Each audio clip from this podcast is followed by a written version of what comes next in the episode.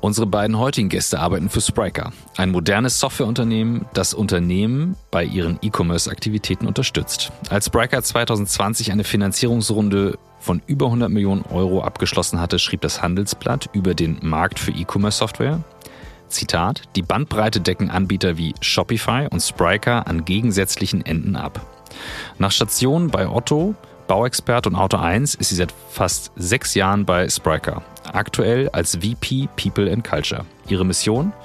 Eine Unternehmenskultur und Atmosphäre zu schaffen, in der digitale Talente gerne mit besonderem Antrieb arbeiten. Er ist Co-Founder von Spriker und war schon einmal bei uns zu Gast. Vor mehr als 300 Folgen, um genau zu sein, in Folge 20. Er hat zahlreiche Unternehmen aufgebaut.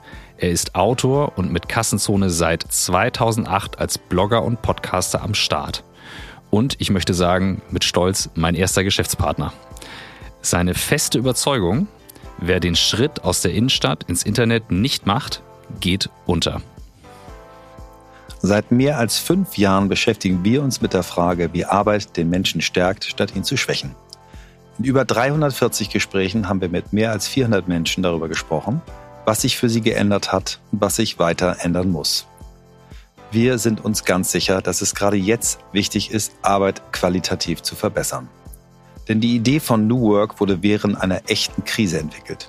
Sie ist nicht für eine Bubble gedacht, sondern für uns alle. Daher suchen wir weiter nach Methoden, Vorbildern, Erfahrungen, Tools und Ideen, die uns dem Kern von New Work näher bringen.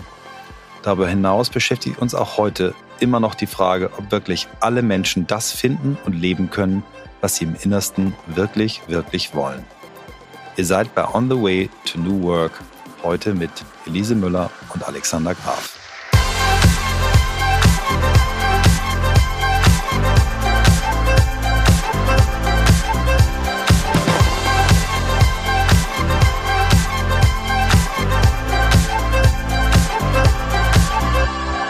Meine Stimme ist heute sehr tief.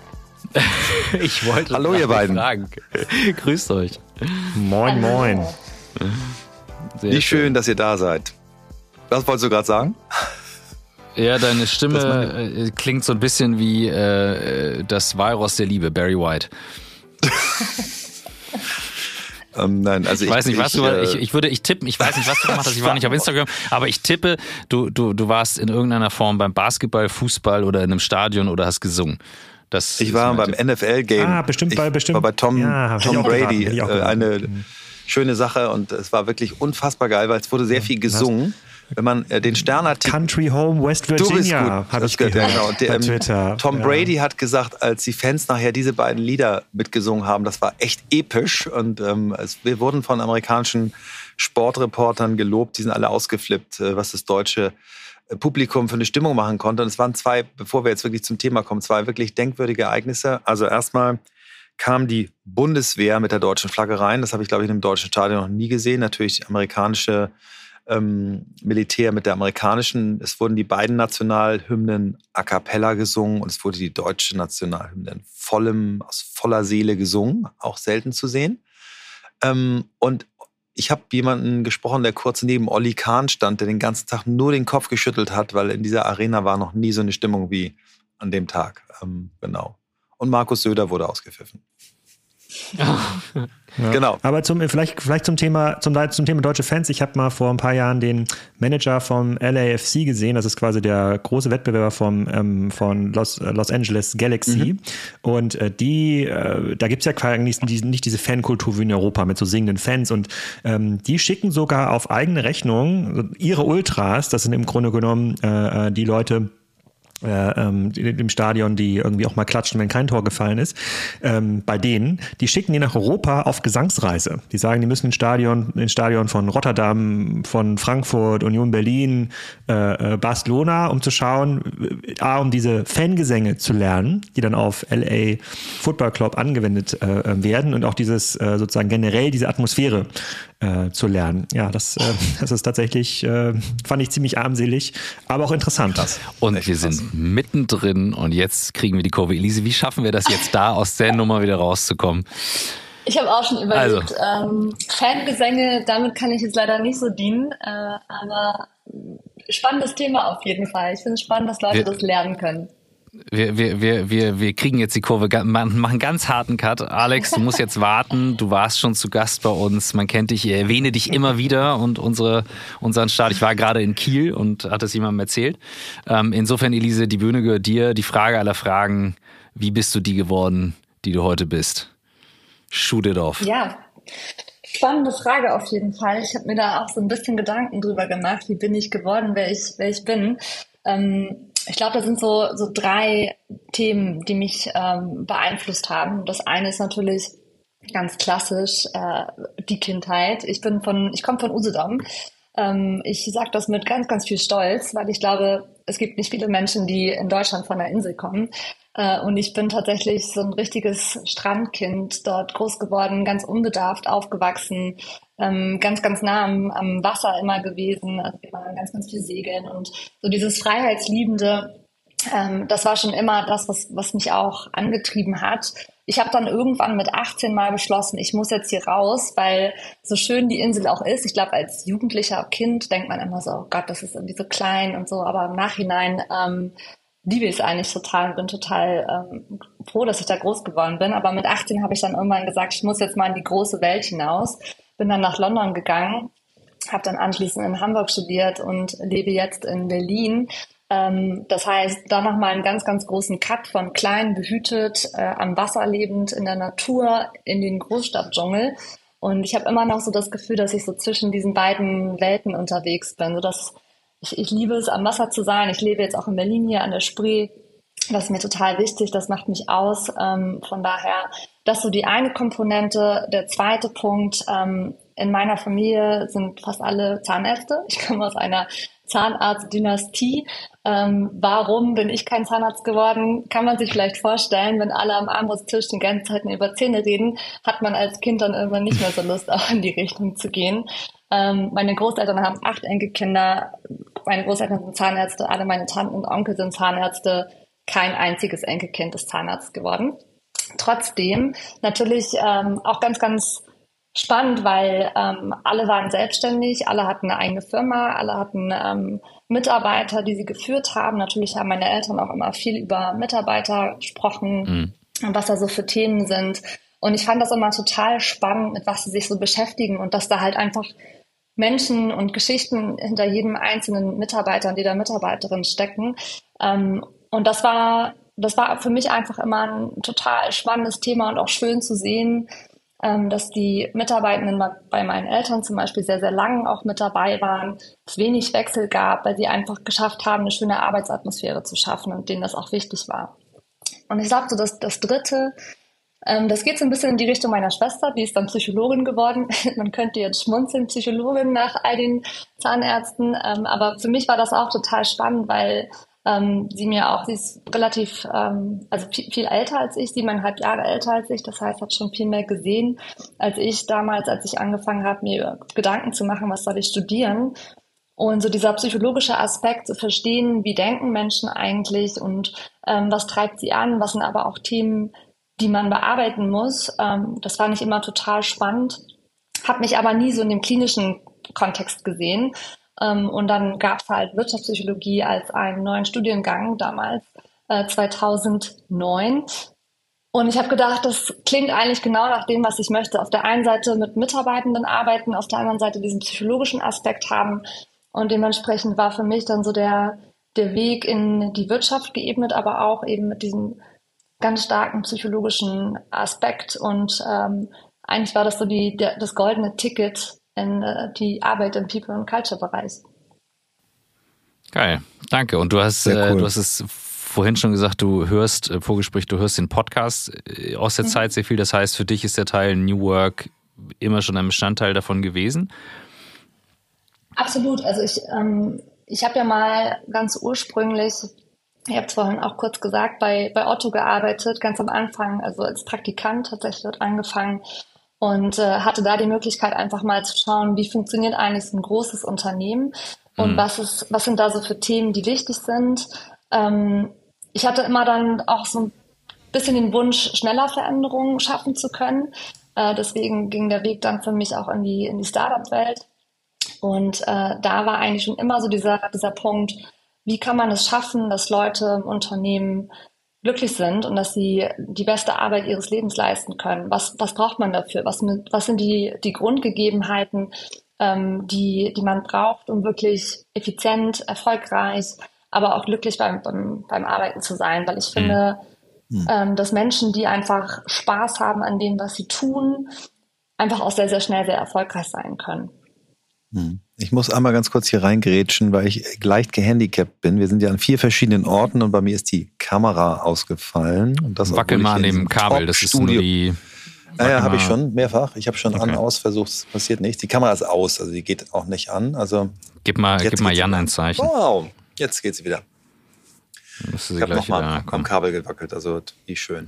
Ja. Ähm, wir müssen ja jetzt immer so ein bisschen mit. Das ist doch der alte Scherz aus der, der, alte Scherz aus der IT, wenn jemand anruft und sagt, mein Monitor geht nicht und sagt die IT, machen Sie den Monitor doch mal aus und dann sagt der, dann sagt der Nutzer, ah, jetzt geht's. Oder mein, mein, Kennt ihr die Kampagne mein, von Passwort. Dell? Diese, Nee. Diese Kampagne von Dell, das ist so genial. Das ist so diese, der dümmste anzunehmende User. Also das ist das Motto, DAO, ne? Und dann ist, sind so Filme, so mhm. Neues aus der IT heißt die Serie. Und da ist dann, ähm, äh, greift jemand dann quasi äh, auf den Rechner dieser, dieser Frau zu, die irgendwie sagt, das ist, ähm, bewegt sich die Maus? Dann guckt sie ihm auf die Maus. Nee, die bewegt sich nicht. weil sie denkt, die Maus auf dem Tisch muss sich bewegen. Da gibt es sehr schöne Geschichten. Ganz ja, oder das, Pass nicht, das Passwort macht nur Punkte, ist auch schön, habe ich auch schon gehört. Das, mein Passwort ja. macht nur Punkte. ich so, ja. okay. Ja, genau. Tastatur.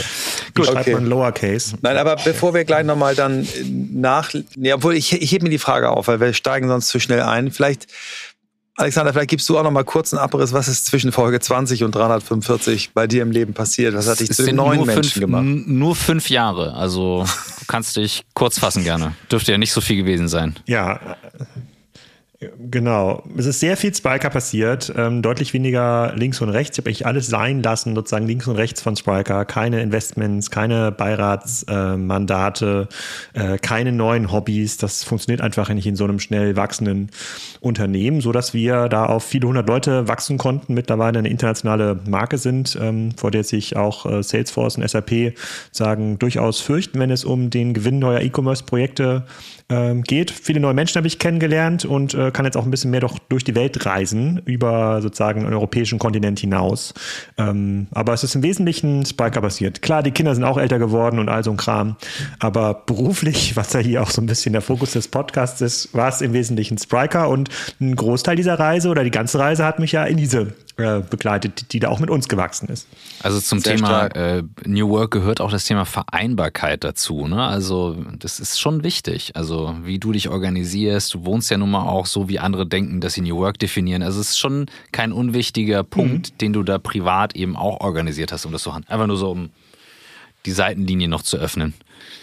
Ja, vielleicht erzählst du nochmal, ob du immer noch das in dieser wunderschönen Stadt im Norden des Landes lebst. Ja, tatsächlich. Ich wohne immer noch auf einer Farm. 2017 äh, hatten wir noch eine Rinderherde. Ähm, die ist dann sozusagen mit dem Versterben meines Schwiegervaters auch abgeschafft äh, worden. Also sind jetzt keine 60 Rinder mehr hinterm Haus, nur noch ein Pony äh, und das Nachbarpony. Äh, die Schafe habe ich auch verschenkt an, an meine Cousine, die sie jetzt züchtet. Ähm, und jetzt muss ich mich nur trotzdem noch um den Zaun und das Wasser kümmern auf der Koppel. Aber ich wohne auf einer Farm zwischen Kiel und Eckernförde.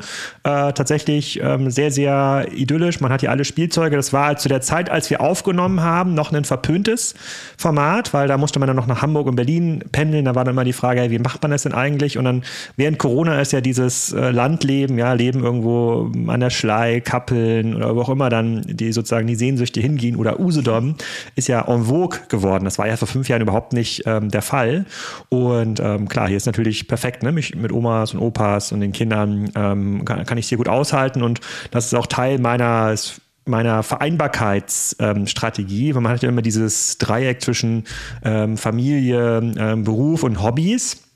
Und Hobbys habe ich halt nicht. Also ich mache einfach alles, äh, was ich auf der Farm machen kann. Das ist mein Hobby. Ich muss nur die Tür aufmachen, ziehe mir die Gummistiefel an und äh, werkel dann eine Stunde mit meiner Kettensäge und bastel irgendwas. Äh, und dann komme ich wieder rein. Das heißt, ich habe nicht diesen großen Aufwand, Golf spielen zu müssen, zu segeln, irgendein aufwendiges Fußballtraining. Ähm, und damit fällt schon mal eine Seite der, der, der, der, der, der Triangel weg. Und das macht es natürlich deutlich, deutlich ähm, einfacher. Und die Kinder hängen natürlich auch immer die ganze Zeit rum ähm, hier auf dem Hof, so dass man das ganze Thema Familie deutlich besser leben kann. Und durch den geringeren Reiseaufwand in den letzten zwei Jahren ging das auch mit der internationalen Expansion. Und da muss man jetzt schauen, wie das Going Forward äh, sich tatsächlich entwickelt. Das, das weiß ich auch noch nicht. Also sind wir tatsächlich immer noch in einem, in einem Markt, bei der gefordert wird, dass man als Gründer dann erstmal drei Jahre in die USA zieht oder drei Jahre nach Asien oder drei Jahre in die Golfstaaten, je nachdem, wo man irgendwie hin expandieren möchte. Ich glaube nicht, ähm, aber vielleicht irre ich mich da auch. Da hätte ich direkt mal eine Frage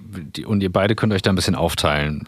Elise, du hast das Thema People, Culture, die Themen, ne? also wo man sagt, eigentlich klassisch softe Themen. Alex, als Gründer, ich hatte mal im Gespräch mit Stuart Butterfield, dem, dem Slack-Gründer, sagte er, meine Aufgabe als CEO ist, den anderen die Steine aus dem Weg zu räumen und natürlich auch eine Verkaufsaufgabe. Ne? Er verkauft die Gesamtstory des Gesamtunternehmens. Beides sind für mich sehr menschenbezogene Themen. Und als großer Fan von Kameras, Bildschirm, Ton, ich finde das alles geil. Aber es macht einen Unterschied, im selben Raum zu sitzen. Und da hätte ich gerne euren Take drauf auf jeweils eure Themen. Mhm.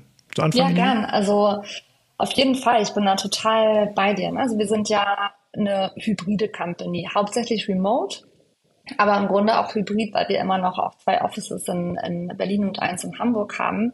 Und ähm, wir merken schon, dass es total wichtig ist, diese Brücken zu schlagen. Also auch mal die Person hinter der Kamera kennenzulernen, dass man einfach auch mal ähm, so ein paar Verbindungen schaffen kann außerhalb des Arbeitskontextes, weil im Zoom oder auch über Slack oder per E-Mail, wie auch immer, ähm, ist man ja schon sehr, sehr anonym, sage ich mal. Und man, man kann sich hinter Worten verstecken, man kann sich hinter, hinter Aufgaben, hinter Arbeit verstecken. Als Person sich gegenüberzustehen, ist einfach eine ganz andere Ebene. Und ich glaube, dass das ist etwas, was immer wichtig sein wird und was wir auch immer brauchen werden. Also ich glaube nicht, dass wir wir als Biker erfolgreich sein können, komplett remote, weil wir einfach merken, dass es wichtig ist, diesen, diese Nähe zu den Leuten auch zu haben. Deswegen ähm, fördern wir auch, dass dich zum einen die Mitarbeitenden zum Beispiel die lokal irgendwo in der, in der Nähe sind, dass sie sich regelmäßig treffen können. Wir haben aber auch firmenweit äh, ein großes äh, Event, das wir äh, organisieren jedes Jahr. Das sind vier Tage, wo die komplette Firma einmal zusammenkommt, um wirklich diese persönlichen Touchpoints zu schaffen und äh, einfach ja sich sich auf einer anderen Ebene kennenzulernen, weil das einfach total wichtig ist. Ich habe zum Beispiel neulich gerade so eine super interessante Story gehört ähm, von einer Kollegin ähm, über ein anderes Unternehmen, die, wenn Projekte starten, so ein Project House haben und da in einer Wohnung alle Leute, die an diesem Projekt mhm. arbeiten, zusammenbringen, damit die sich einfach kennenlernen können, weil es ja wichtig ist, sich auch zwischen den Zeilen zu verstehen. Und das finde ich einfach ultra spannend, an solchen Konzepten zu arbeiten. Klar, Vereinbarkeit, da wieder ein großes mhm. Thema. Kann man sich das leisten, so Leute mal eine Woche oder zwei zusammenzubringen? Ähm, aber so die, diese Grundidee, auf menschlicher Ebene zusammenzusitzen und Gesichtsausdrücke zu sehen, Körpersprache zu verstehen, das ist einfach extrem wichtig, finde ich. Was ist dein Take, Alex, auch gerade im Hinblick auf Sales, New Business und Aufbau, also gerade wenn man schnell skaliert? Also die Realität ist ja, dass wir immer am falschen Ort sind. Ja? Dass wir immer einen Großteil unserer Kommunikation mittlerweile per Zoom, Teams oder Slack äh, machen müssen. Ähm, ich kann mich nicht mehr physisch abhängig machen von einem, äh, von einem Ort. Ähm, ich übernehme die Rolle im, Unter in, im Unternehmen eher nach außen zu sprechen, also nicht so stark quasi mit mhm. den Mitarbeitern in den Direct Report Linien, das macht eher Boris bei uns, sondern ich kümmere mich darum, die Perception von Spryker zu managen, weil ein Software-Business ist mittlerweile eher ein Perception-Business als ein Produkt-Business. Das kann man gut finden oder kann man schlecht finden, aber Software wird gekauft mittlerweile wie eine Automarke. Mhm. Ja, mag ich irgendwie sozusagen das Flair, mag ich das Team, mhm. mag ich das Momentum, mhm.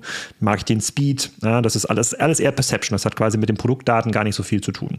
Dafür muss ich natürlich viel reden mit so potenziellen Kunden, so im Rahmen von Keynotes, die mittlerweile auch fast selbstverständlich als ähm, digitale Keynotes mhm. delivered ähm, werden können. Das muss über mehrere Zeitzonen gehen. Die Analysten, mit denen wir reden, die für unser Business extrem relevant sind, von Gartner, Forrester, IDC und viel mehr, sitzen global in Zeitzonen verteilt. Davon habe ich jetzt in den letzten fünf Jahren, so lange machen wir dieses Business schon mit den Analysten, vielleicht vier getroffen, mit vielleicht 40 geredet. Mit denen, mit denen ich dann mal vor Ort geredet habe, äh, war es dann aber auch sofort eine relativ enge Bindung, mhm. weil wir uns so oft per Zoom oder anderen Tools getroffen haben, dass man, dass dieses, äh, dieses generelle Kennenlernen und Vertrauen aufbauen, das fällt halt weg. Klar ist es irgendwie cooler, wenn man bei einem Dinner in Chicago oder äh, bei einem irgendwie Dinner in London äh, nochmal so zwei, drei Sachen äh, austauschen kann, die vielleicht nicht direkt Job related sind.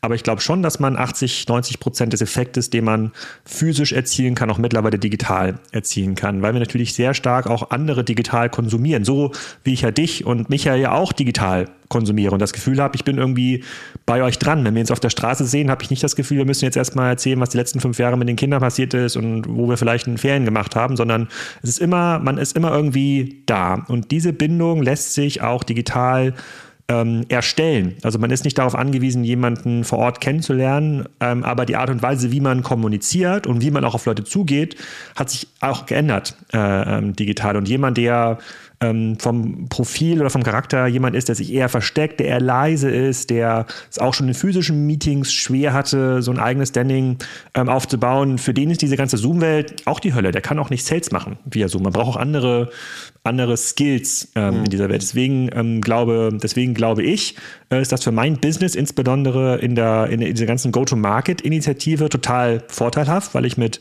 ähm, heute Abend irgendwie mit Leuten reden kann, die sitzen an der Westküste, heute Morgen kann ich mit Leuten reden, die sitzen in Vietnam Vietnam oder in Australien, je nachdem, welcher Zeitzone man da aktiv ist. Und das wäre in einer Vor-Corona-Welt so nicht möglich gewesen. Auch dieser Vertrauensvorschuss, den man bekommt und diese Selbstverständlichkeit, dass man eben nicht mehr nach Lunchtermin in Berlin oder Hamburg sucht, weil das ist illusorisch, dass das irgendwie mal mhm. sinnvoll funktioniert. Ähm, die hilft meinem Geschäft ähm, enorm und dazu, das haben wir im Vorgespräch ja kurz gesagt, hilft es mir natürlich auch diese Stimmmarke mhm. zu haben, die über den Kassenzone-Podcast und mittlerweile auch Commerce Talks erfolgt worden ist, die, die ja viele, viele tausend Konsumstunden im Monat erzeugt. Und das ist ja so eine Art Vorvertrauen, mhm. auf dem ich aufbauen kann, wenn ich mit neuen Leuten äh, ähm, rede. Das ist also für mein Business hat das fast nur, fast nur Vorteile. Gleich geht's weiter mit On the Way to New Work und hier kommt unser Werbepartner für diese Woche. Und zwar geht es um das Thema Sport. Die Frage ist, ob ihr gerne und auch eure Kolleginnen gerne Sport machen und ihr eben euer Team dazu motivieren könntet, mit euch zu trainieren. Das ist die Idee, um die es hier geht, denn Urban Sports Club hat eine spezielle Firmenfitnessaktion. Ihr bringt Urban Sports Club als Benefit in eure Firma und erhaltet dafür eine kostenfreie M-Mitgliedschaft. Dafür müsst ihr einfach nur folgende Seite besuchen: bit.ly slash drei Monate. bit.ly slash drei, also wie eine drei geschrieben, die Zahl, Monate. Bitly kennt ihr als Short Domain und slash drei Monate mit einer Zahl kann man sich ziemlich einfach merken. Also, geht auf die Seite. Dort bekommt ihr einen individuellen Code, den ihr dann an den Zuständigen bei euch weitergeben könnt. Zum Beispiel die HR-Abteilung, den Feelgood Manager oder wenn ihr es selbst seid, könnt ihr gleich selbst loslegen. Der oder diejenige bekommt dann weitere Informationen zugesendet. Denn übrigens, Firmenfitness fällt, wichtig, unter den steuerfreien Sachbezug und ist somit nicht besonders teuer fürs Unternehmen. Also, wenn eure Firma mitmacht, erhaltet ihr ganz persönlich eine dreimonatige kostenfreie M-Mitgliedschaft, wenn ihr eben euch unter der Domain bit.ly slash drei Monate, drei ausgeschrieben als Zahl, auf der Seite eintragt. Mit Urban Sports Club könnt ihr über 50 Sportarten und Wellness testen, egal ob alleine oder mit Kolleginnen. Warum nicht mal zum Beispiel gemeinsam Bogenschießen oder im Sommer Stand-Up paddeln oder zum Spinningkurs gehen? Das ist das, was Urban Sports Club alles bietet. Und jetzt geht's weiter mit On the Way to New Work. Finde ich gerade mega interessant. Ich vergleiche die ganze Zeit, ähm, mein Business natürlich viel kleiner als dein, zumindest das, was ich aktuell operativ mache.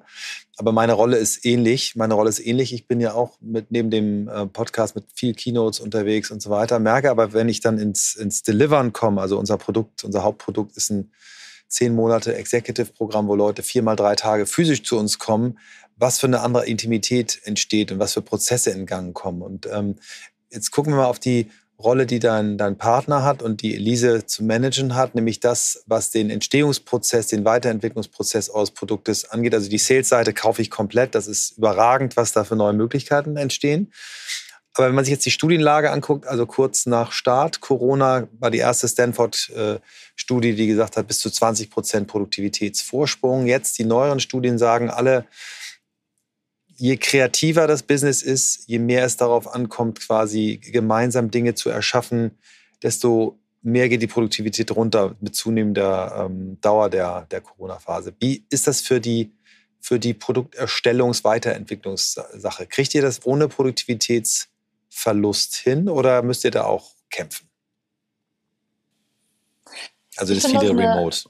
Hm? Ja, ich finde das eine ganz, ganz äh, spannende spannende Ansicht da auch und auch ähm, interessant ist zu hören, dass es tatsächlich mit äh, Länge de, der Corona-Phase die ähm, Kreativität sinkt. Ich glaube, was halt wichtig ist, ist Raum zu schaffen, um ähm, wie gesagt, also diese, diese Brücke zu schlagen. Das, was Alex gerade erzählt hat, ist ja dieser Vertrauensvorschuss. Den kriegt man über Zoom, über ähm, digitale Medien schon gut hin, weil es einfach viel schneller ist, Leute zu onboarden, aber auch ähm, äh, ja die Leute auch produktiv zu bekommen, weil einfach alles digital läuft. Unser komplettes Onboarding zum Beispiel läuft ähm, 100 Prozent digital. Da wird ganz, ganz viel selbst konsumiert, ohne dass jetzt von uns ähm, jedes kleinste Tool nochmal erklärt werden muss, was zum Beispiel früher im One-on-One-Onboarding eher so war. Ähm, aber wenn es dann um diese heißen Phasen geht, wirklich Strategien zu entwickeln, äh, Prozesse neu zu denken, Produkte weiterzuentwickeln. Das sind genau die Momente, wo wir eben auch ähm, die Leute dann zusammenbringen wollen, wo wir eben diese Plattform Office ähm, noch haben. Äh, wobei man sagen muss, unser Büro in Berlin ähm, hat 75 äh, Arbeitsplätze tatsächlich. Der meiste Teil, ich würde über sagen, über 60 Prozent des Büros allerdings ähm, Common Space, also ähm, ein Ort, wo man wirklich zusammenkommen kann, wo man einfach kreativ sein kann, ohne einen festen Sitzplatz.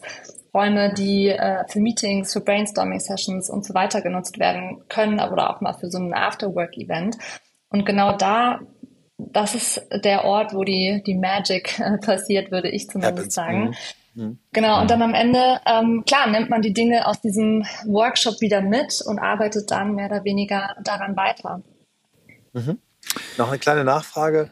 Ähm, Raphael Gilgen, ähm, Trendscout äh, Future of Work bei Vitra, hat die steile These, ähm, die hast du wahrscheinlich schon mal gehört in unserem Podcast, weil ich sie jede zehnte Folge einmal wiederhole. ähm, das Büro der Zukunft braucht einen Programmdirektor oder eine Programmdirektorin. Braucht ihr große Aufwendungen, damit die Leute dieses mhm. schöne Angebot dieser Community Spaces nutzen oder kommen die Leute aus eigener Ansicht und aus eigener Lust ins Büro zu euch? Für solche Prozesse wie Produktentwicklung, Prozesse neu aufsetzen, Strategien schreiben. Also aus meiner Perspektive ähm, kommen die Leute tatsächlich selbst gern.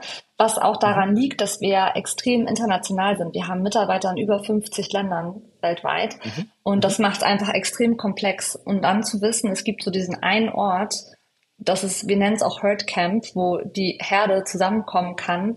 Äh, das ist schon, das ist schon was, wo, wo wir gar nicht so viel dazu tun müssen. Also dieser Wunsch, sich zu treffen, auszutauschen, kreativ zusammen zu sein, der ist von sich aus schon da. Und ich glaube auch, dass, ähm, dass es schon gesehen wird, dass es wichtig ist, um einfach, ähm, wie gesagt, neue Produkte, neue Strukturen zu schaffen, sich schnell auszutauschen, schnell äh, Ideen von A nach B zu pitchen, ohne zu warten, dass jemand im Zoom fertig gesprochen hat. Also das, das ist so der, das ist eher so die Motion. Also die Leute kommen aus freien Stücken. Es gibt jetzt niemanden, der sagen muss, kommt bitte ins Büro, setzt euch hin und seid kreativ. Ich glaube, das wäre auch der falsche Ansatz. Ja, super. Es gibt ja so Extremformen wie, wie Salesforce, die, die jetzt irgendwie eine Ranch gekauft haben, ähm, um zu sagen, ihr könnt zehnmal im Jahr Weihnachtsfeier machen, also um die Teams dazu zu bringen, sich wirklich zu treffen. Das kann natürlich nicht jeder. Aber ähm, genau, Christoph, ich habe dich unterbrochen. Ja, alles gut. Ähm, ich habe so ein, ein, zwei Gedanken. Ich fange erstmal mit einer Frage an. Ihr hattet das, oder Elise, du hast gerade angedeutet, ihr macht die Onboardings 100% digital. Ähm, das ist ja nun eine enorm emotionale Phase. Ne? Also nichts ist stärker als äh, die Honeymoon-Phase, wenn ich irgendwo neu anfange. Äh, ich habe eine rosarote Brille. Ich finde den anderen, die andere noch total toll und hot. Und das gilt eben auch für ein Unternehmen. So, oder wie hat das so schön neulich mal eine äh, Paartherapeutin formuliert, Erst kommt er aus der Dusche raus, lässt das Handtuch fallen und ich denke, wow. Und dann in zehn Jahre später kommt er aus der Dusche raus und der scheiß Idiot lässt das Handtuch fallen und nass liegen. Ähm, jetzt kommt irgendwann halt dieser das Frust. Das ist richtig geil. Den, ähm, ja, ist ja, ist ja so, ne? Also, ähm, jetzt, jetzt kommen irgendwann die harten Phasen. Wir kommen gerade in so eine rein. Da kneift es dann mehr. Ne? Also wir reden auch noch drüber gleich, was, was da passiert. Ähm, wie bringt ihr den Leuten bei, die aus einer anderen Welt kommen? In der Corona-Zeit haben wir alle gesagt, oh, wir müssen alle zusammen anpacken, durchhalten, durchziehen. Jetzt zerfasert sich das mehr. Wie stellt ihr über den digitalen Kanal ganz konkret sicher, dass dieser emotionale Kit dann da bleibt? Büros verstanden, aber wie stellt ihr das digital sicher? An welchen Stellen? Wie nimmt ihr Leute an die Hand? Wie bringt ihr denen das bei? Wie viel Zeit steckt ihr da rein?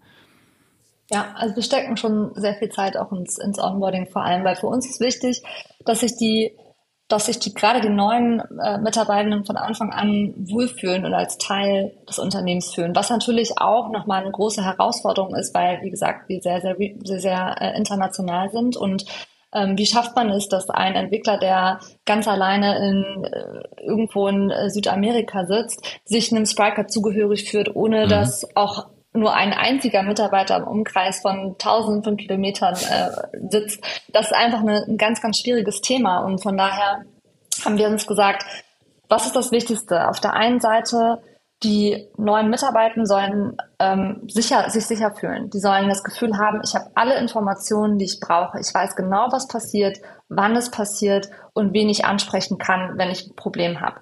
Das heißt, wir kümmern uns zum Beispiel auch ganz stark darum, dass dieses ganze Thema Preboarding sehr, sehr gut läuft. Also vom Recruiting-Prozess äh, mhm. bis ins Preboarding, zum Signing, Preboarding, ähm, da sind wir einfach extrem dicht dran und informieren die Leute. Die wissen genau, wann kommt was. Wir schicken regelmäßig Messages nochmal raus. Also es kann ja auch sein, dass zum Beispiel diese Wartezeit zwischen Vertrag ist unterschrieben bis Person fängt an, bis zu drei Monaten laufen kann. Gerade in Deutschland ist das relativ normal. Mhm. Und dann sitzen da Leute und wissen zum Teil, drei Tage vorher nicht, was, was passiert jetzt eigentlich und was passiert an meinem ersten Tag und wann soll ich eigentlich mich online schalten. Das mhm. sind so mhm. Unsicherheiten, die wollen wir von Anfang an nehmen. Also da investieren wir viel Zeit da rein, ähm, regelmäßig diese, diese Touchpoints zu haben, sei es über das Recruiting-Team, ähm, mit dem Recruiter, der die Person eingestellt hat, sei es über eine kurze Message vom Manager, sei es über ähm, ja, so Onboarding-Mails, die wir schicken. Wir fragen immer noch mal so ein paar persönliche Infos ab, weil wir jeden einzelnen Mitarbeiter und Mitarbeiterin, die startet, vorab vorstellen über einen Newbies-Newsletter. Dann kriegt die Person schon mal so eine Woche bevor sie angefangen hat, äh, 300 äh, Nachrichten bei LinkedIn von zukünftigen Kollegen, die schreiben, hey, wie cool, ich freue mich schon auf dich.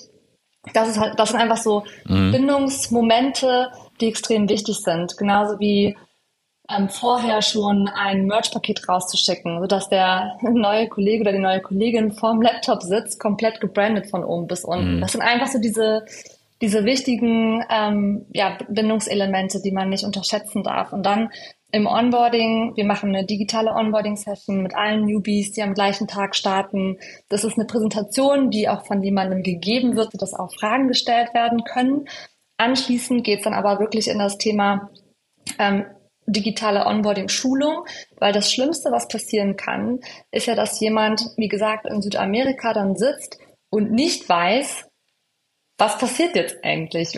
Was mhm. muss ich können? Wo muss ich hin? Was, was sind so die Themen? Und ähm, deswegen wichtig, dass sofort natürlich der Buddy oder der Manager die Person übernimmt, aber dass die Person auch genau weiß, wo finde ich jetzt Informationen. Und dafür haben mhm. wir zum Beispiel intern so eine Lernplattform aufgebaut, wo alle Prozesse, alle Strukturen, alle Tools genau erklärt sind. Es gibt ein Onboarding digital für das jeweilige Department, das dann durchlaufen wird, um einfach Unsicherheiten komplett zu nehmen und ähm, die Person so schnell wie möglich produktiv zu machen. Mhm. Ich habe ähm, eine Frage zum Thema Leadership. Da kann Alexander vielleicht auch gleich noch mit rein in das Thema in Deutschland, äh, wahrscheinlich in vielen anderen Ländern auch, gibt es ja zwei Schlüsselqualifikationen, um Führungskraft zu werden. Die erste ist, ich kann meinen Job fachlich gut und die zweite ist, ich werde älter. Und aus der Mischung werden Menschen Führungskräfte und das führt häufig zu schlimmen Ergebnissen, wenn man sich Gallup anguckt ähm, und sich anschaut, wie äh, die Motivation von Menschen zu arbeiten immer weiter runtergeht, bis hin in Deutschland jetzt 13 Prozent actively disengaged, das heißt, sie schaden ihrer Firma und dann, wenn man weiter tiefer forscht, woran liegt das, dann ist es äh, ein ganz großer Treiber, ist schlechte Führung. Wenn man Führungskräfte über ihre Skills und ihre Talente und ihre Erfolge befragt, dann sehen die das ganz anders und meinen, sie können das alle ganz gut. Ähm, kann man in allen Aspekten sehen, also zum Beispiel Feedback-Kultur, ähm, Menschen, die Feedback geben, also häufig Führungskräfte glauben, sie machen das richtig gut und die, die es bekommen, sagen, nee, die machen es richtig schlecht. In jungen Unternehmen, Startups, Scale-Ups ähm, gibt es ein zusätzliches Problem aus meiner Sicht oder zusätzliche Herausforderungen. Es sind sehr viele engagierte, motivierte Leute, die den zweiten Faktor, nämlich das Älterwerden, gar nicht so abwarten wollen, sondern schnell fordern und verlangen, ich möchte mehr werden. Und gleichzeitig gibt es diesen Wachstumsdruck, dass auch die Unternehmer sagen, wir müssen auch schneller Führungskräfte rankriegen. Das heißt, wir schmeißen mit Titeln um uns, alle, alle sind, heißen eigentlich Head-Off und haben sehr früh Führungsverantwortung und werden nicht ausgebildet. Wie stellt ihr in eurer hybriden Kultur sicher, ähm, dass Führungskräfte lernen, Führungskräfte zu sein? Und wie monitort ihr das und seid ihr da gut? Ich kann mal ganz kurz anfangen dazu, und dann muss es Elisa ähm, ausführen. Also ja. ich bin auf äh, ich bin auf Elisa da angewiesen, weil ich glaube, ich bin eine schlechte Führungskraft ähm, im Sinne sozusagen klassischer Führung. Ja, sozusagen Leute motivieren, Leute mitnehmen nach innen. Das ist gar nicht mein Kernskill. Das kann ich nach außen viel viel besser. Ich bin darauf, ich bin darauf angewiesen, dass es äh, Menschen gibt in der Spriker-Organisation, die total Bock drauf haben, die Themen, die wir strategisch wichtig finden, zu übersetzen in die einzelnen Teams, auch die Schnittstellen mitnehmen und auch überblicken, wo kommt vielleicht jemand nicht mit. Ähm, und ich kann auch gar nicht guter Trainer sein für Menschen, die Führungskraft werden wollen, weil mich das nie interessiert. Das fand mein Otto-Chef damals auch schon immer richtig scheiße, dass mich das nie interessiert hat, wie das Abteilungsleiterprogramm funktioniert. Ich meine, ich, ich habe auch immer gesagt, ist mir vollkommen egal, ob ich Junior-Projektmanager oder Projektmanager heiße. Das ändert ja für mich ja gar nichts. Mache weiterhin das das Gleiche. So, und das heißt, sozusagen als Gründer brauche ich jemanden, der das übersetzt und das intern aufbaut, weil wir brauchen natürlich gute Führungskräfte. Ähm, und eine wesentliche Rolle, die da Boris und ich einnehmen, ist sozusagen, dass wir versuchen, ähm, möglichst wenig Boses im Unternehmen zu haben. So, Boris sagt immer, das sind sprechende Aktentaschen. Die, äh, das, ähm, das Urban Dictionary sagt sozusagen, Bosos sind Manager with a net negative impact on profit and, and moral. Und das stimmt auch. Also die Leute, die wir im Unternehmen immer gesehen haben, bei Otto, ich zum Beispiel oder Boris dann bei, bei CGI, Leute, von denen man nicht so genau wusste, wie sind die eigentlich da hingekommen, wo sie jetzt sitzen und was machen die eigentlich? Das ist aber als ähm, Chef total schwierig die zu erkennen, weil oft können die extrem gut sich verkaufen nach oben. Mitarbeiter sehen das aber im ersten und im zweiten Tag. Das heißt, wir brauchen auch ein System, was so ein sehr offenes, durchlässiges 360-Grad-Feedback erzeugt, weil sonst gehen uns die guten Leute weg. Aber ich, ganz ehrlich, bin da die falsche Person, um das zu steuern und auch anzuleiten. Dafür brauchen wir Menschen, die sich um das System kümmern und auch Bock drauf haben, das zu machen. Ich habe halt ja Bock, so äh, ähm, in äh, 50 neue Leute kennenzulernen und für, zu versuchen, äh, zu verstehen, wie man dort Spriker anwenden kann in deren Business. Andererseits haben wir natürlich im Unternehmen auch Leute, die Bock haben, äh, zu gucken, wie kriegt man diese 50 Kunden eigentlich untergebracht mhm. und welche Teams äh, müssen eigentlich mitarbeiten. Elise, bevor du jetzt reingrätsch, äh, möchte ich einmal, Alex, dir sagen, wie geil ich finde, was du hier gerade gemacht hast. Weil das ist etwas, was so vielen erfolgreichen Menschen fehlt, nämlich selbstreflektiert zu sein und zu sagen, was kann ich, was will ich, wo habe ich meine Energie, wo kriege ich die her und wie stelle ich sicher, dass das, was ich nicht kann und nicht will, was aber wichtig für die Firma ist, anders geleistet wird. Also ich äh, verneige hier mich gerade und ich sehe, dass Christoph das auch tut und äh, das ist echt unfassbar vorbildlich und ähm, die, diese Weitsicht und Weisheit hätte ich gerne auch in meinem Leben früher gehabt. Also erstmal dafür vielen Dank, echt cool. Also ich weiß natürlich aus der Vergangenheit, Alex stapelt tief, weil er ist herausragend talentiert als Führungskraft, Inspirationsfigur und sehr klar in seinen Ansagen, noch als äh, äh, ehemaliger Feldjäger in Klarheit nicht zu übertreffen, wenn wir etwas diskutiert haben. Und äh, ich hatte, glaube ich, im Podcast Folge 20 mal so ein paar äh, Dinge geteilt in unseren Veranstaltungen, wo ich äh, mich nicht hätte glücklicher schätzen können. Also insofern, ähm, was ich aber teile absolut, ist tatsächlich genau das Thema dann zu erkennen, bei einem Scale-up, was ihr nun halt seid, dann zu sagen, wie ändert sich meine Rolle und was muss ich tun? Und ähm, das machst du nach wie vor mit deinem unvergleichlichen norddeutschen Charme, bei dem Liebeserklärungen auch manchmal schmerzhaft sein können. Aber äh, das, stell, das ja, stellt dem nicht in, nicht das, in Abbruch. Äh, stimmt. Ähm, wie viele Führungs... Aber als Feldjäger habe ich ja auch gelernt, ich, ich brauche keine Freunde, weil ich kann mir welche machen. das übertrage ich natürlich auch auf die Unternehmensführung. du, wir haben demnächst ja, genau. eine Veranstaltung mit der Bundeswehr zum Thema Führung. Da zähle ich auf dich. Da möchte ich dich dabei haben. Da wird ja. nämlich der, Und nicht kritisiert ist der geschätzte genug, ne? Ja. ja, genau. Also, wie viele Führungskräfte habt ihr? Wie kümmert ihr euch? Wie haltet ihr es im Laufenden? Und an welchen Stellen zieht ihr Konsequenzen? Und ich äh, schlage einen Bogen in Richtung der großen Tech-Firmen, die gerade äh, wilde Dinge tun. Also insofern äh, geht mal in Medias Res. Wie, warum ja. seid ihr besser als das, was da gerade abläuft? Warum sind wir besser als das, was gerade abläuft? Erstmal vielleicht ganz kurz in Alex Richtung nochmal. Also ich kenne ja die Erkenntnis von Alex, er hat sie ja auch mit mir schon mehrfach geteilt. Was ich aber total stark finde, ist einfach dann auch diese Unterstützung in unsere Richtung. Hey, ihr dürft das machen. Es ist wichtig, dass Führungskräfte geschult werden, dass sie unterstützt werden, dass die eben gute Führungskräfte sind. Also dieses Verständnis ist halt ganz, ganz ähm, stark und dementsprechend da die Unterstützung für uns und für die Themen, gerade so im Learning- und Development-Bereich, ähm, auch extrem hilfreich, wertvoll. Ne? Also wenn es von oben gelebt wird, so hey, das ist wichtig, wir möchten daran investieren, wir wollen, dass die Führungskräfte gut vorbereitet sind auf ihre Aufgaben, dann ist das schon die halbe Miete. Also äh, mehr Support auf, an der Seite kann man sich eigentlich gar nicht wünschen. Und das finde ich, das, das zieht sich auch so durch. Das ist auch bei Boris genauso. Ähm, es wird verstanden, wir brauchen gute Führungskräfte, damit wir nach vorne raus einfach auch ähm, die, die richtig guten Mitarbeitenden halten können. Das ist so, glaube ich, das, das Wichtigste. Ähm, denn ja, es stimmt. Also die meisten Leute, die kündigen, die kündigen nicht, weil äh, es keine coolen Benefits gibt, sondern die kündigen, weil sie in ihrer Führungskraft nicht zurechtkommen, mhm. äh, zurechtkommen oder einfach nicht happy sind. Deswegen da wirklich ganz, ganz aktiv reinzugehen. Wir schicken zum Beispiel alle zwei Wochen ähm, eine Pulse-Survey raus, wo wir unterschiedliche Themen abfragen äh, und die Mitarbeitenden einfach auch ihre, ihr Feedback geben können.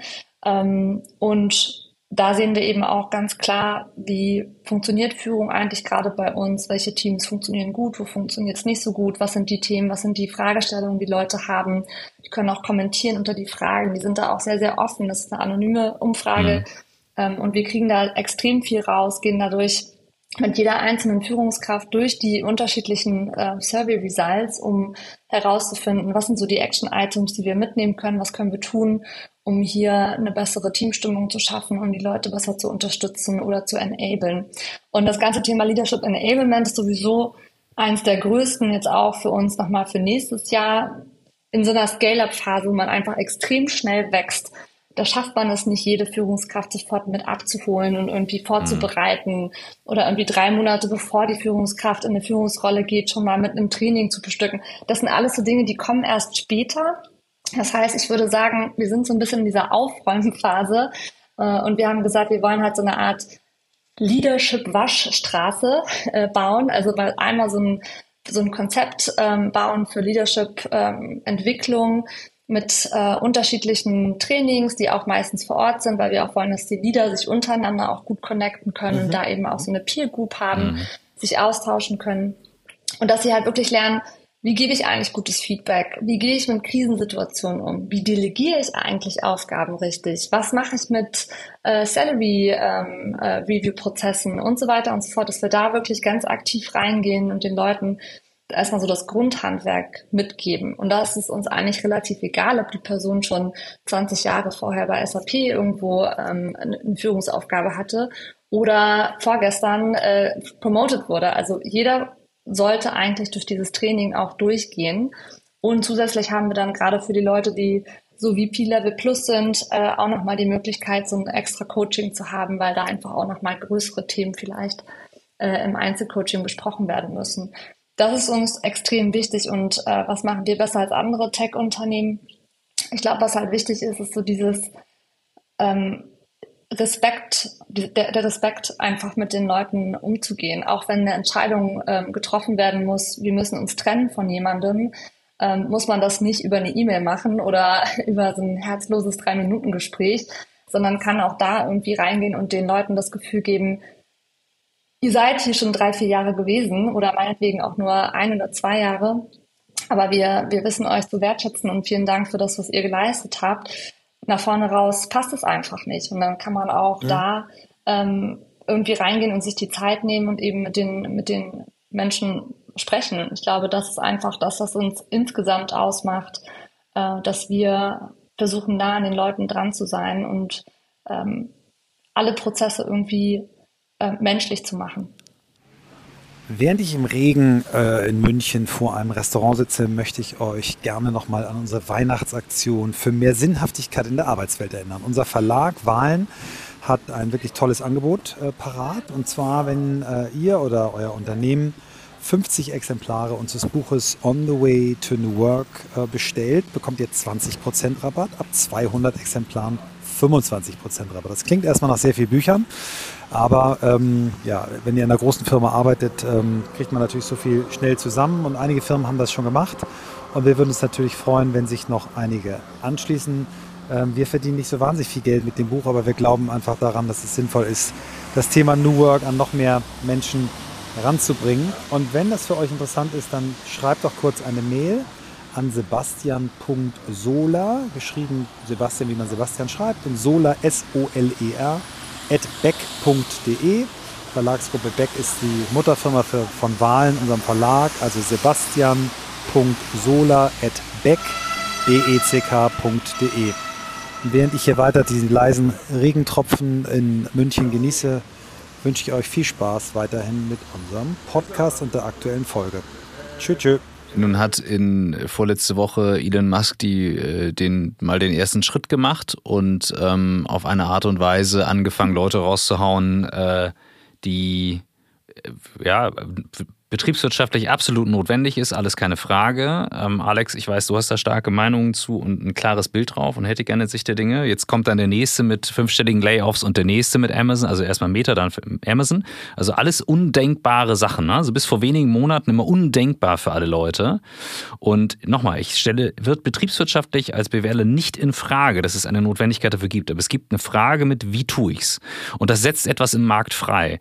Und damit katapultieren wir uns in eine Phase zurück, die New Work in den 80ern überhaupt zum Ursprung gebracht hat, nämlich was mache ich damit? Wie mache ich aus dem Problem, das ich habe als Firma, den Lösungsweg? Anstatt zu sagen, typisch amerikanisch, sage ich jetzt einfach mal, ja, dann einfach 10.000 Leute raus und sorry, das ist nicht eine Entscheidung von drei Tagen, das ist monatelang vorbereitet. So, das passiert nicht mal eben so. Was ist euer Take und eure Sicht darauf? Weil meinem Empfinden nach schiebt das jetzt etwas an, das hier eine neue Phase einleitet und da könnte sich die Spreu, die, die, die, die Sprikers vom Weizen trennen.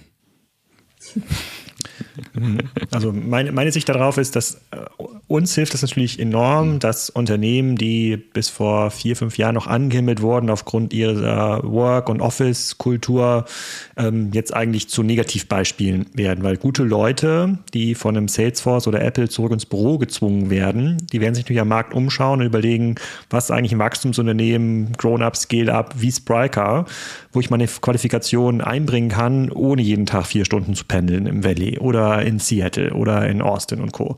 Das ist schon mal extrem gut. Also die, die sozusagen, der, das hat sich gedreht und das bringt auch enormes Potenzial für so jüngere Wachstumsunternehmen wie uns, aber auch für die Mittelstandsunternehmen, weil die 100.000 Leute, die jetzt ähm, ja, äh, dem Arbeitsmarkt wieder zur Verfügung gestellt werden, die werden sich ja dreimal überlegen, ob sie wieder zu einem Tech-Startup gehen oder ob sie nicht vielleicht doch zu einem großen Mittelständler geben, gehen, der seit fünf bis zehn Jahren Probleme hat, überhaupt ein Tech-Team aufzubauen und der jetzt auch anfängt, wegen Corona über Remote-Modelle nachzudenken und auch bessere Incentivierungsmodelle hat. Und diese Leute fehlen dem Markt ja. Es gibt ganz, ganz, ganz, ganz viele Kundenprojekte, die bei uns sozusagen gar nicht so richtig aus dem Knick kommen und nicht skalieren können, weil den Unternehmen die Möglichkeit fehlt, Leute einzustellen. Und wenn jetzt einem Twitter, einem Facebook, ein Amazon und Co., die natürlich teilweise vollkommen overhire, overhired mhm. haben, allein um den Wettbewerb zu schaden, jetzt gezwungen werden, durch den Kapitalmarkt äh, auf Profitabilität umzusteuern, sind das halt hochqualifizierte Leute, die überall fehlen. Und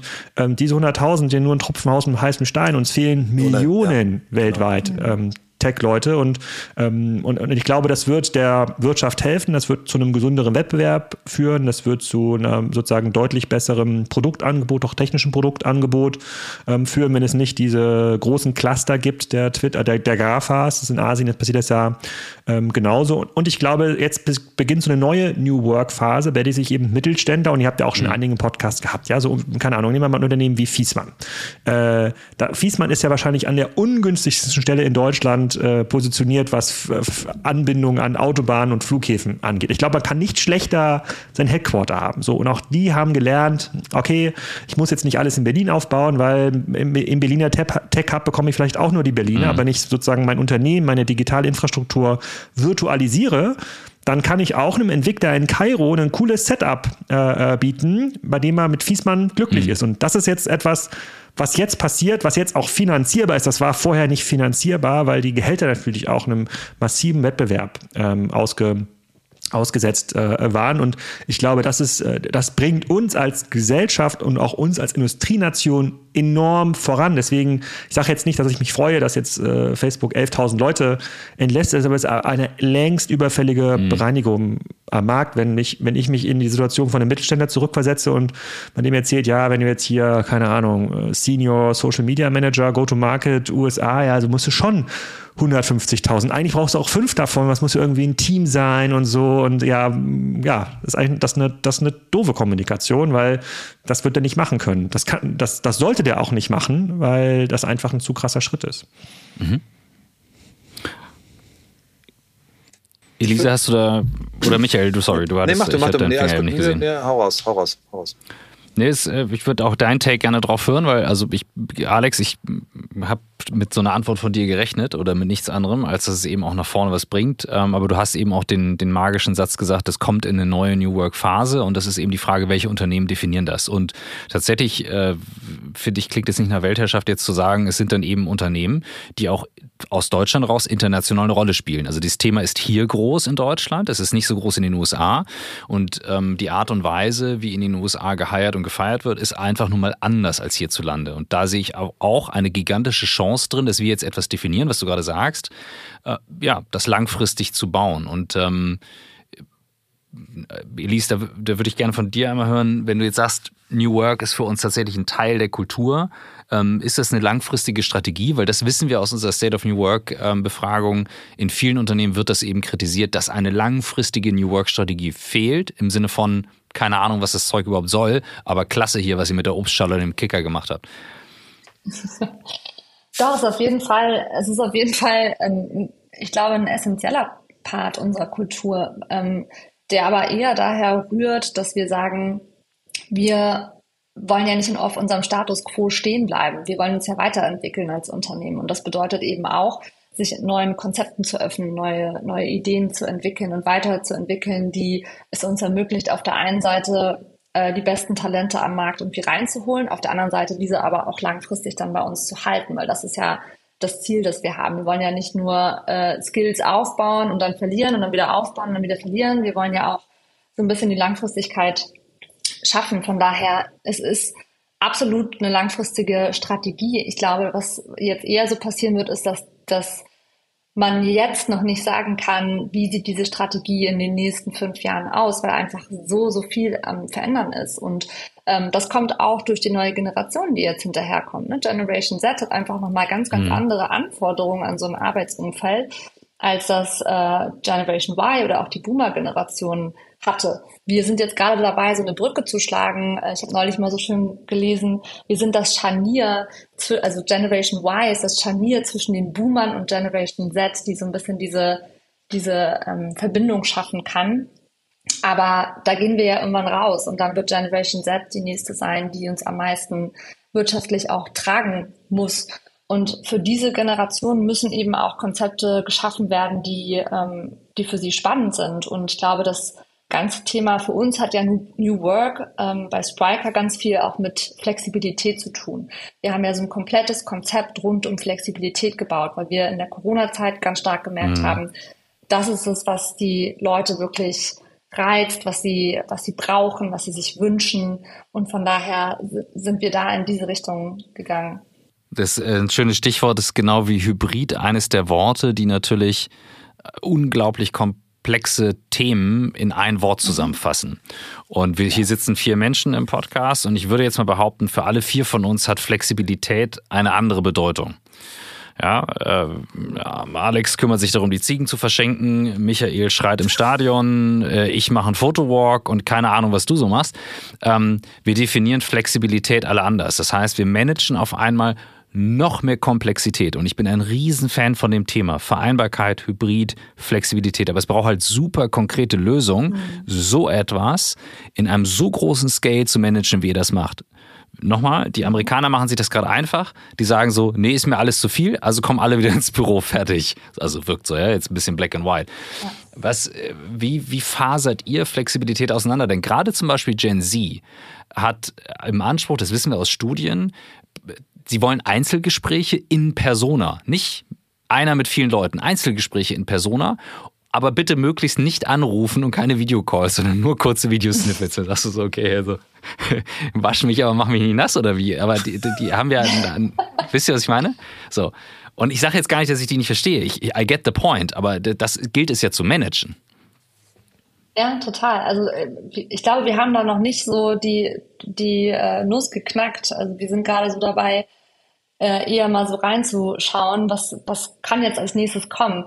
Das, was wir jetzt ja gemacht haben bei Spriker, war wirklich uns auf das zu fokussieren, was unsere aktuellen Mitarbeitenden wollten. Was, hat, was, was ist mhm. das, was sie irgendwie gebraucht ja. haben? Und da ging es für uns bei Flexibilität darum, wir möchten die Arbeit in das Leben integrieren und nicht andersrum. Die früheren ähm, Arbeitgeber, also auch so ein, so ein Google, so, die haben alles gemacht, damit das Campusleben ähm, das Nonplusultra ist. Alle sollen ins Büro kommen, ihr könnt da ins Fitnessstudio, ihr habt da euren, ähm, äh, keine Ahnung, ihr habt vielleicht euren Fleischer noch nebenan oder so und äh, dann, dann noch äh, den, den Wäscheservice. Ähm, das, was wir gemacht haben, ist das davon komplett zu trennen und zu sagen, ihr habt die Möglichkeit, die Arbeit so in euer Leben zu integrieren, dass es für euch passt, dass ihr glücklich sein könnt, dass ihr Zeit habt für eure Familien, für eure Kinder, dass mhm. ihr reisen könnt, dass ihr ähm, was auch immer euch wichtig ist, ähm, machen könnt. Und das, darum hat sich so dieses Konzept, das heißt bei uns Flow, Flexible Life, Oryx Work, die Oryx Antilopes, unser Logo. Ähm, deswegen kommt sie damit rein. Ähm, das war ja das, was wir, was wir dann initial mit aufgesetzt haben. Und dazu gehört Remote Work, Global Hiring, ähm, flexible Arbeitszeiten. Die Mitarbeiter können zwischen morgens um 6 und 23 Uhr jeden Tag arbeiten, ihre Stunden, wie sie, wie sie wollen. Mhm. Ähm, und auch unlimitierten Urlaub. Also auch da haben wir gesagt, wir bieten so viel Flexibilität wie möglich, weil mhm. es gibt Leute, die brauchen ganz, ganz viel Urlaub, aber es gibt auch Leute, die brauchen mhm. eben nicht so viel Urlaub. Und da ist es auch total fein, in diese Richtung zu gehen. Also das war so der, der Grundgedanke, mit dem wir da rangegangen sind. Alex und ich, wir haben dann ganz viele so Gedankenexperimente auch gemacht. Wie könnte so Flow 2.0 dann eigentlich aussehen? Ich weiß noch, Alex, ich glaube, letztes Jahr war es, zur Weihnachtsfeier. Da haben wir darüber äh, gesprochen, dass es ja zum Beispiel total sinnvoll wäre, so Familien mehr mit einzubeziehen, dass man eben ja. sagt, hey, man hat vielleicht irgendwie ein Hotel oder so oder Hotelzimmer in einem, in einem Ort, ähm, wo die Mitarbeitenden mit ihren Familien zusammen Urlaub machen können, weil dann auch die Familien wieder connected werden. Das sind halt so, das sind halt einfach nochmal so, so zusätzliche Ideen, mit denen wir einfach auch mal gespielt haben, wo man jetzt überlegen muss, in welche Richtung soll es dann eigentlich weitergehen und was können wir als Unternehmen anbieten. Und für uns war ja. jetzt zum Beispiel eine große Lösung in die Richtung, ähm, DEI and Belonging zu gehen, also auch da mhm. den mhm. Mitarbeitenden Plattformen zu bieten, um sich auch Gehör zu verschaffen, um einfach auch die Themen zu platzieren, die ihnen wichtig sind. Also das war jetzt so einer der, der Ansätze, die wir fahren. Aber als nächstes, na klar, also Vereinbarkeit von Familie und mhm. Beruf ist ein Riesenthema. Das war uns auch ein Riesenthema und wird auch nach vorne raus ähm, sehr, sehr wichtig sein. Denn sie, wie gesagt, da ist noch so ein bisschen äh, die, ich würde sagen, dass die Büchse der Pandora. Wir wissen es noch nicht. Ich kann es noch nicht sagen. Wir sehen ja so die ersten ähm, Ansätze jetzt gerade, die, mhm. wo man sagt, hey, ja, die wollen noch mehr Flexibilität, ähm, vier Tage Woche. All diese Themen sind ja so Dinge, die wir jetzt so in unserem Konzept man könnte sagen, ausgelegt haben. Es würde ja die Möglichkeit geben, bei unlimitierten Urlaub auch vier Tage Woche zu machen. Ähm, aber gelebt wird es heute aktuell noch gar nicht. Mhm. Wir haben jetzt, hören jetzt von dir sehr viel von diesen Dingen, die das Leben angenehmer, integrierbarer, flexibler machen. Ihr seid aber gleichzeitig eine Company, die mit den ganz Großen mitstinkt, mitstinken möchte und es auch tut. Ähm, allein dieser Satz, den wir vorhin zitiert haben, äh, dass quasi der, der Markt für eure Produktkategorie so aufgeteilt oder na, die beiden Enden, äh, ähm, Shopify und ihr, also ihr werdet mit ganz großen Playern genannt. Das heißt, ihr braucht auch eine Leistungskultur. Ne? Es geht nicht nur, ähm, wir machen alles, was die Gen, äh, Gen Z möchte und, und, und, und, machen alles nice, sondern ihr müsst auch eine Leistungskultur haben. Ihr müsst, braucht Performance, ihr braucht Ergebnisse in der Zeit, in der wir uns gerade bewegen. E-Commerce, vielleicht können wir da auch nochmal gleich drauf eingehen hat nach einem Wahnsinnsboom zu Beginn der Corona-Phase ja im Moment eher eine schwierige Phase. Viele Konzepte ähm, gehen nicht mehr so auf. Ähm, wie stellt ihr das sicher, dass ähm, zwischen all den netten Dingen, die ihr gerade erzählt habt, auch eine Leistungskultur besteht und die nicht als weird wahrgenommen wird? Dieses, diese Bandbreite zwischen Happy Family und Happy Life und alles ist gut und auf der anderen Seite aber, hey, wir wollen auch irgendwie äh, Weltmeister werden als wir Alex, Flow time. kommuniziert also, haben. Ja, äh, sorry, Alex, ich, ich Nein, nein, nein, alles gut. Aber vielleicht nur ganz kurz noch, als wir Flow kommuniziert waren, war das Erste, was wir mit, mitgesagt haben, ihr kriegt von uns Vertrauen. Wir vertrauen euch, aber das, was wir erwarten, ist Outcome. Und ähm, mhm. Das war von Anfang an ganz, ganz klar. Also es ist nicht nur Happy Life, natürlich erwarten mhm. wir irgendwo auch ähm, das, was dabei rumkommt. Und nur deswegen haben wir die Konzepte auch so erstellt bzw. erschaffen. Aber Alex, äh, komm du da gerne nochmal drauf. Ja, ich, ich vertrete ja eine relativ unpopuläre Meinung sozusagen unter den Transformationsberatern. Ich glaube, äh, Kultur ist keine Ursache, ich glaube, Kultur ist Ergebnis. Ja, in den meisten, meisten Kulturwandelsworkshops geht es ja darum, sozusagen, wir duzen uns, Schlips ab, äh, ein bisschen kickern, äh, wir müssen uns sozusagen mehr begegnen und daraus entsteht dann Geschwindigkeit. Das halte ich für totalen Quatsch. Ich glaube, das ist großartig für lokale Floßbauunternehmen, die dann in diesen Gruppenworkshops äh, wieder Material verbrauchen können, aber das hilft überhaupt nicht, im Unternehmen schneller zu machen. Und wenn man das begreift, wenn man sagt, dass Kultur ist ein Ergebnis, keine Ursache ist, dann muss man natürlich auch für Ergebnisse in den Projekten sorgen. Und da hat jedes Team natürlich einen großen Anteil dran und der Druck, den wir haben durch diese hohe Wachstumsgeschwindigkeit, ist enorm. Es gibt weniger Planbarkeit äh, ähm, äh, nach vorne. Es gibt äh, jede Woche eine neue Ansage, die möglicherweise, möglicherweise Widerspruch steht zu einer Aussage von der Woche davor. Die Leute müssen also geistig auch bereit sein, ähm, sich dazu bewegen. Man kann da jetzt nicht ähm, sagen, in einem entspannten, es ist kein entspanntes Umfeld, es ist nicht bequem. Mhm. Es ist für viele Menschen, die sozusagen hohe, sozusagen hohe kognitive Geschwindigkeiten nicht gewohnt sind, glaube ich, ein unangenehmes Arbeitsumfeld. Aber das, was wir machen, so wie wir Teams steuern, so wie wir auch Projekte steuern, versuchen wir möglichst viele Ergebnisse zu erzeugen für unsere Kunden, für unser Produkt, auch im Recruiting. So, und diese vielen Ergebnisse, dieses Momentum, was überall passiert, das erzeugt diese Happiness.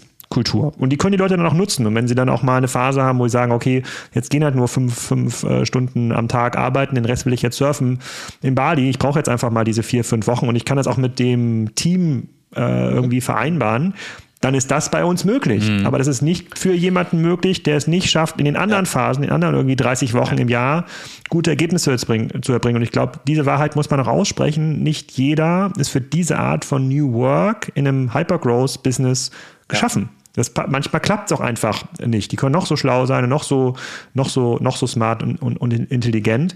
Deswegen sozusagen ist, ist bei uns schon ein sehr, sehr, sehr, sehr hoher Anspruch auf die Leistungsfähigkeit. Wir machen extrem viel mit Daten. Sowohl bei den Developern kann man natürlich sehen, wie schnell sozusagen, wie ist die Fehlerquote, mhm. wie schnell werden die antrainiert, wie sozusagen, wie gut übergeben die ihre, ihre Projekte, wie gut funktioniert ein Event, wie gut wird das getrackt, wie gut hat jetzt jemand aus dem Event-Marketing das auch so orchestriert, dass die Leute aus dem Sales, die auch das NPS-Scoring abgeben, ja, diese Reviews, die Elisa anspricht, dass sie das auch akzeptieren ver, äh, sozusagen verheddern die sich in, in Silo-Argumenten und sagen, ja, der eine hat das und das nicht gemacht, deswegen hat es bei mir und mir nicht geklappt. Oder ähm, arbeiten die fürs Team und überlegen sich, okay, was können wir gemeinsam besser machen? Wen brauche ich irgendwie an meiner Seite, damit wir schneller vorangehen können? Und dann macht das Spaß. Mhm. Für alle Leute, die eher in so einem Rückzugsargumentation gewohnt sind, viele auch aus den Konzernen, wo man ja eher daran arbeitet, keine Fehler zu machen, ist das ein sehr unangenehmes, ähm, mhm. unangenehmes Umfeld. Und da ist Selektion bei uns auch auch sehr, sehr, auch sehr, sehr hart. Dafür macht es dann denen, die bereit sind, auch viel zu leisten, auch viel leisten können, umso mehr Spaß, weil denen auch die Flexibilität was bringt. Ja, also die Analogie Leistungssport ist hier wahrscheinlich oder auch überhaupt Top-Performance in anderen Bereichen ist wahrscheinlich die richtige zu sagen, naja, so jemand wie Tom Brady, der gestern im Olympiastadion, der hat eben auch, kann eben auch dann loslassen und kann entspannen, kann tolle Sachen machen, ähm, weil er eben top performt ähm, und nicht andersrum. Wir lassen alle los und entspannen und hoffen, dass wir darüber dann top performen, weil wir uns gut verstehen. Ich fand das eine sehr schöne, äh, schöne Antwort. Äh, hat mir sehr geholfen, euch noch besser zu verstehen. Danke. Und ich bin natürlich total dabei, es lässt sich halt nicht alles über einen Kamm scheren. Das heißt, in jeder Generation gibt es natürlich auch andere Ausprägungen, was mir eben nur noch einfällt, ähm, auf, auf die Jüngeren. Und ich glaube, da tun wir uns natürlich als äh, Millennials schwer. Und Michael, dich zähle ich damit rein, weil die zwei Wochen Abstand, das sind die Herbstferien, die du da hast. Ähm, 19 Tage ist, fehlen äh, mir. Ja, siehst du, das ist wie, wie einmal Ferien verschlafen oder mal ein bisschen Grippe. Ähm, äh, das, das Stichwort Stabilität ist ja für Gen Z aufgrund dieser ständig erlebten Krisen äh, enorm wichtig. Und nur weil du in einem hochdynamischen Umfeld bist, heißt es ja nicht, dass du nicht stabil ähm, etwas abliefern kannst. So, das fand, war für mich nochmal so ein Punkt, wo ich gesagt habe, okay, damit kann ich arbeiten. Ähm, denn wenn ich die, die Aufgabe übernehmen kann, zu sagen, okay, ne, Alex, was du sagtest, du guckst nach draußen, ähm, du zeigst halt die Richtung vor und zeigst dann mit einem Pfad auf, wenn die anderen sagen, okay, so, so anstrengend das ist, aber es ist eben stabil. Das ist wie so ein Team, was konstant bei Olympia immer wieder Goldmedaillen einfährt. Die sind einfach im Erfolg zusammen stabiler als jetzt mal Einzelerfolge, wo mal Sachen nach oben oder unten ausschlagen.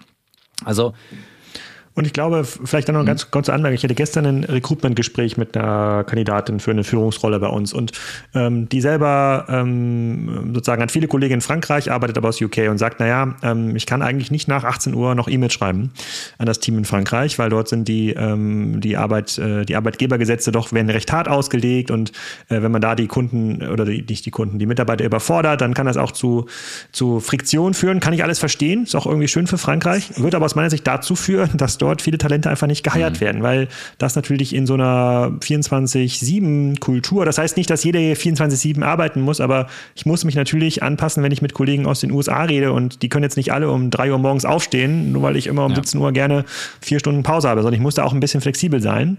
Das wird natürlich dann für Länder, die das sehr, sehr hart auslegen, äh, immer, immer schwieriger, ähm, da auch die Talente reinzubringen. Und ich glaube, die verlieren dann den, äh, den Anschluss. Ich, ich weiß gar nicht, ob wir viele Kollegen in Frankreich haben, ob es da Beschwerden gab, aber das weiß in diese äh, besser. Aber das fand ich frappierend, diesen Kommentar gestern. Da gehe ich mit. Also, aber das ist das Schöne. Wir, wir bewegen uns in einer Zeit, in der wir das mitzugestalten haben. Ähm, so anstrengend das manchmal sein kann, ähm, so gut wird es auch. Und äh, ich sehe gerade, wir sind, und das ist ein Ding, wenn man zu viel ist, locker mal über die Stunde gedriftet gerade. Einfach mal hier so ganz ballante. Ähm, und wir wollen, äh, also sehen natürlich, wir müssen das weiter fortsetzen. Also Folge 500 21 ist denn für euch? Nein, wir machen das ein bisschen schneller, weil ja. Hyper, Hyperscale äh, heißt ganz ja. klar, äh, dass sich die Dinge jetzt schnell ändern. Wir wollen von euch wissen als Abschlussfrage, Michael, ich habe die Introfrage gestellt, du darfst die Abschlussfrage ja. stellen. Ähm, Sehr gerne. Ähm, die, die Abschlussfrage ist, wo wollt ihr noch hin? Könnt ihr individuell für euch als Mensch beurteilen oder auch für die Firma? Wo wollt ihr hin? Ja, spannende Frage. Ich, ich ich glaube, es gibt jetzt nicht, ich habe nicht so einen 5, 10, 20 Jahre Plan, ähm, auch keine spezielle Bucketlist. Ich habe mal irgendwann überlegt, ich würde total gerne noch mal ein Jahr oder so auf einem Boot leben. Das wäre irgendwie so mein absoluter persönlicher äh, Highlight-Traum, einfach nochmal so komplett diese Freiheit zu haben, ähm, ohne zu viel Ballast einfach. Ich glaube, das wäre so persönlich für mich nochmal so ein Riesending. Ähm, und beruflich also ich glaube wirklich, dass wir ganz, ganz viel noch an diesen neuen Arbeitskonzepten weiterarbeiten können. Das sind einfach Themen, die mir persönlich total viel Spaß machen und wo ich einfach extrem viel Potenzial auch sehe, ähm, uns auch als Arbeitgeber weiter nach vorne zu bringen und ähm, uns auch zu positionieren und als ähm, der Go-To-Arbeitgeber, sage ich mal, auch vielleicht in Deutschland zu positionieren. Das das wäre auf jeden Fall total spannend und natürlich trotzdem weiterhin für, für mein Team da zu sein, aber auch für die Leute, die bei Spriker äh, rein und rausgehen. Ich glaube, das ist ein ganz, ganz spannendes Ziel und darauf arbeite ich weiterhin. Sehr cool. Ähm, ja, also ich glaube, dass Spriker irgendwie ein mega Erfolg ist oder Erfolg wird, wie auch immer man das messen möchte im Rahmen eines IPOs oder Exit, das ist ja keine Obfrage, das ist ja eine Wandfrage. Äh, dank des guten Teams, was hier Elise aufgebaut hat, natürlich. Äh, und für mich persönlich geht es im Wesentlichen darum, ähm, möglichst viele coole Gespräche zu haben mit Menschen, die mich interessieren. Das kann ich natürlich in meiner Rolle mit vielen Menschen nach außen zu reden, die irgendwie schlau sind, auch in unserer Industrie. Also wir haben natürlich eine sehr, sehr kompetitive ähm, Industrie, aber man findet dort, glaube ich, im Durchschnitt Durchschnitt äh, viel schlauere Menschen als zum Beispiel in der Fashion-Industrie. Ja, da, da fühle ich mich halt irgendwie wohl, finde coole Leute, finde coole Geschäftsmodelle. Ich lerne sozusagen, wie man irgendwie LKWs verkauft, baut, IoT-Devices dort äh, ähm, einbaut, bis, äh, bis dahin, wie man irgendwie Strom für, äh, für ein Kohlekraftwerk äh, besorgt. Das hat alles irgendwie große, ähm, eine große Nähe zu Spriker. Das heißt, ich kann mein Interesse, mein, mein privates Interesse dann mit meinem Beruf Spriker ähm, verbinden. Und inhaltlich versuche ich natürlich genauso wie Lise dieses äh, Belastfreie bedeutet ja, dass man eine hohe Kontrolle über seinen Kalender bekommt. Ja, das Belastfreie bedeutet ja im Grunde genommen nicht, dass wir uns jetzt noch groß Sorgen über eine Miete machen müssten oder darum, dass man vielleicht das Boot chartern kann, sondern dass man eigentlich eine hohe Kontrolle über seine eigene Zeit äh, bekommt. Und das tue ich, indem ich halt keine Beiratsmandate ähm, annehme oder in irgendwelche Startups investiere. Das kann ich schon sehr, sehr aktiv entscheiden. Und ähm, bei Spiker äh, hängt das davon ab, wie gut die Führungskräfte sind, die ich irgendwie finde oder die wir trainieren können, damit ich nicht sozusagen zu viele Einzeltermine im Kalender habe. Das liegt ja auch irgendwie an uns. Insofern ähm, brauche ich da jetzt gar nicht über den Spriker-Tellerrand hinauszuschauen, sondern kann mir quasi in diesem, in diesem äh, Potpourri äh, da sozusagen schon das optimieren, was ich eigentlich möchte. Word. Geil. Das, äh, Alex, Elise, vielen, vielen Dank. Das war groß. Ist geil. Sehr schön. Danke euch. Dankeschön. Danke Habt noch eine schöne Woche. Das war so schön. Alex hat immer darauf bestanden mit Elise und jetzt zu sehen, was die für einen Laden da aufbauen. Und ähm, ja, mir ist das so ein Herzensthema. Ich genieße das immer so, in den Momenten zu quatschen und merke einfach, ja, wie über so die Laufzeit, was alles so an Geschichten da ist, aber eben auch was alles an Learnings kommt. Und ich äh, liebe nach wie vor den Blick von Alex in die Zukunft, die Klarheit, die Meinung, die Statements, weil er damit eben auch nach vorne gestaltet. Und von Elise den Blick ähm, auf die Leute, in die Organisation. Nee, richtig schöne Folge. Ja, sehe ich genauso. Ich habe es ja in der Folge schon gesagt, möchte es nochmal wiederholen, diese, diese Klarheit in der Selbstreflexion, die eigene Rolle gut äh, äh erkannt zu haben, wo er die Stärke hat wo er auch das, die Vorteile von Remote einfach noch mal mehr ausleben kann nach außen und aber zu sagen, okay, ich brauche nach innen wirklich äh, ganz starke Kräfte, die das, was ich nicht kann oder vielleicht auch nicht will, ähm, gut lebt. Und das war eine tolle Mischung, die beiden, hat mir echt gut gefallen. Ja, mehr davon. Schön. Ja, Mann.